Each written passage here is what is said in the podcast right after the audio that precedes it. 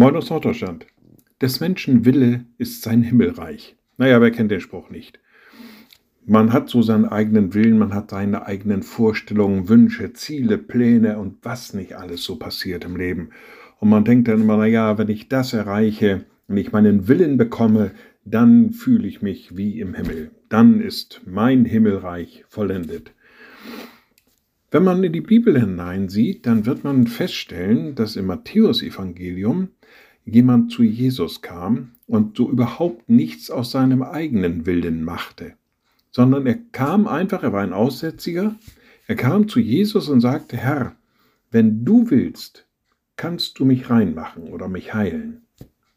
Also er sagte nicht von seinem eigenen Willen, er brachte auch keine Bitte vor, er hatte keine Wünsche oder Ziele, die er formulierte, natürlich steckten die dahinter, aber er spricht Jesus auf eine ganz andere Weise an. Jesus, wenn du willst, dann kannst du mich heilen. Oder man kann es auch anders betonen, Herr, wenn du willst, kannst du mich heilen.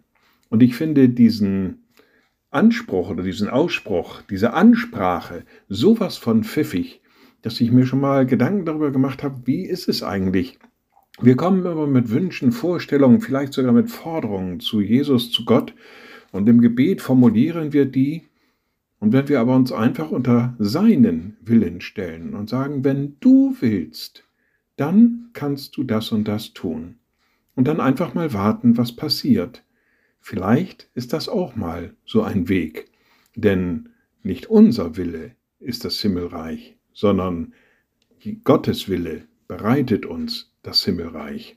Vielleicht mal so ein Gedankenansatz. Liebe Schwestern und Brüder, ich lade Sie ein zu einem kurzen Gebet und anschließend zu einem gemeinsamen Vater unser. Allmächtiger Gott, guter himmlischer Vater, dein Wille ist unsere Vollendung. Dein Wille ist uns selig zu machen. Dein Wille ist uns in Liebe zu begegnen. Gib, dass wir uns diesem unterordnen, dass wir deinen Willen gerne annehmen und ihn nach Kräften unterstützen in unserem Leben. Und wir beten gemeinsam, unser Vater im Himmel, dein Name werde geheiligt dein Reich komme, dein Wille geschehe, wie im Himmel, so auf Erden.